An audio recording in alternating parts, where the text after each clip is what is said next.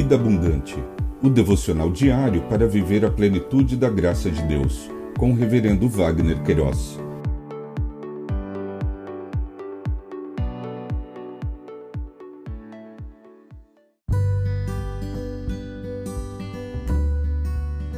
Olá! É um privilégio compartilhar a palavra de Deus. O nosso tema hoje é José, rejeição e perigo.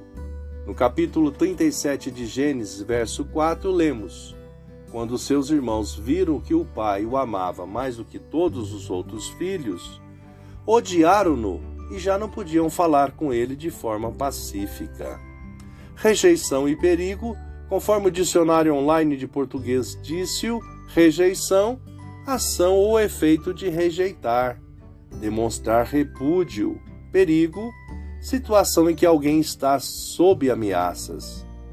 O autor do Pentateuco, nesta porção de texto, registrou esse episódio especial na vida de José, filho de Jacó, sob a rejeição recebida pelos seus irmãos. Analisando o texto em questão, ficou explicitado o ódio e rejeição por parte dos seus irmãos, isto em decorrência da predileção de Jacó por José. O texto revelou quando seus irmãos viram que o pai o amava mais do que todos os outros filhos, odiaram-no e já não podiam falar com ele de forma pacífica. Algumas lições podem ser aprendidas desta ocorrência.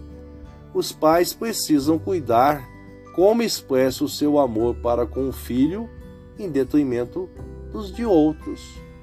Os filhos preteridos não devem exercer justiça ou vingança por suas próprias mãos.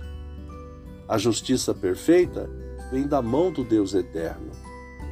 A despeito da predileção de Jacó, Deus tinha planos diferenciados para José, conforme a história registrou.